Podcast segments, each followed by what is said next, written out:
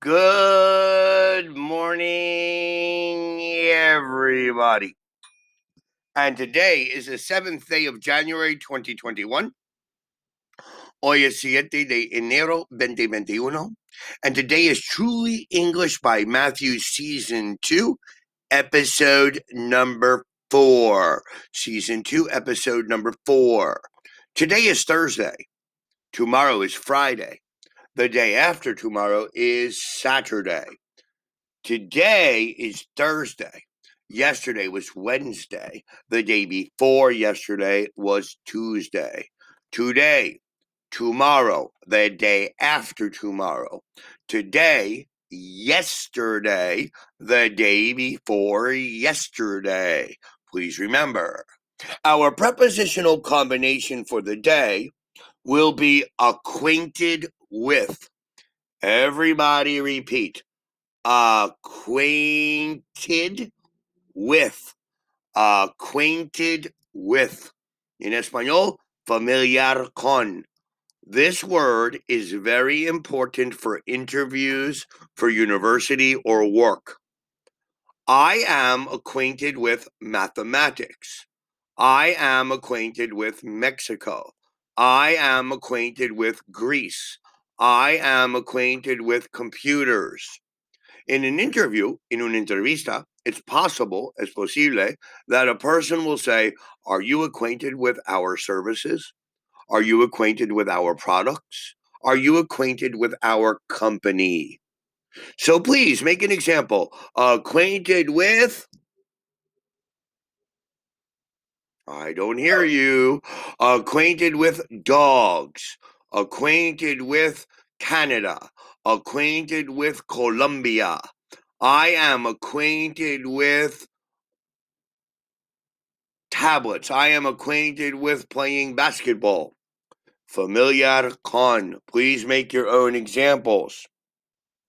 Today's lesson, we're going to talk about possession, possessive pronouns. A friend of mine, un amigo míos, my own house, mi propio casa, on my own, solo, or by myself, a mí mismo. A friend of mine or a friend of my mother's. We say a friend of mine, a friend of yours, a friend of his, a friend of hers, a friend of ours, or a friend of theirs. I'm going to a wedding on Saturday. A friend of mine is getting married, not a friend of me. We went on holiday with some friends of ours, not friends of us. Michael had an argument with a neighbor of his. It was a good idea of yours to go to the cinema. It was a good idea of yours. In the same way, we say a friend of my sister's, a friend of Tom's, a friend of Maria's. That woman over there is a friend of my sister's it was a good idea of Tom's to go to the cinema. So remember, a friend of mine, make your examples, practice this. My own, your own, etc. We use my, your, his, her, it, our, their before own. For example, my own house, your own house, her own room our own car, their own land, not an own house, an own car. No. My own or your own, etc., equals something that is mine, míos, or yours, tuyos, not shared or borrowed. I don't want to share a room with anybody. I want my own room. Vicky and George would like to have their own house. It's a pity that the flat hasn't gotten its own parking. It's my own fault that I've got no money. I buy too many things I don't need. My own fault, mi culpa. Why do you want to borrow my car? Why don't you use your own, your own car, tu proprio coche? You can also use own to say that you do something yourself instead of somebody else doing it for you. For example, Brian usually cuts his own hair. He cuts it himself. Él corta su propio pelo. I'd like to have a garden so that I could grow my own vegetables. Mi propio verduras. On my own or by myself. On my own and by myself both mean alone.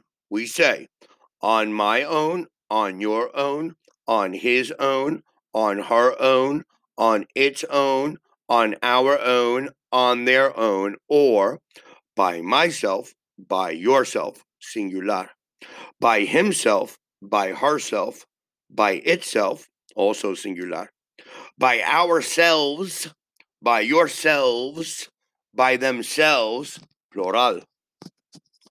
I like living on my own, or I like living by myself.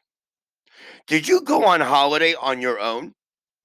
Did you go on holiday by yourself? No, I went with a friend. David was sitting on his own, or David was sitting by himself in a corner of the cafe.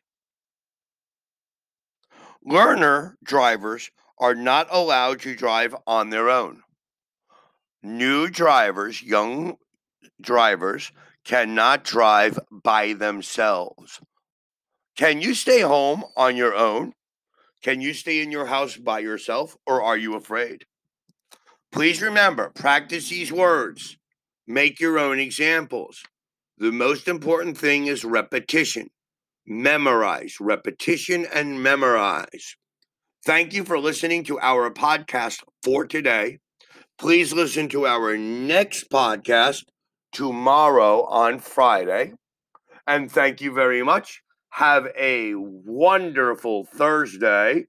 And again, Happy New Year, everybody. Goodbye.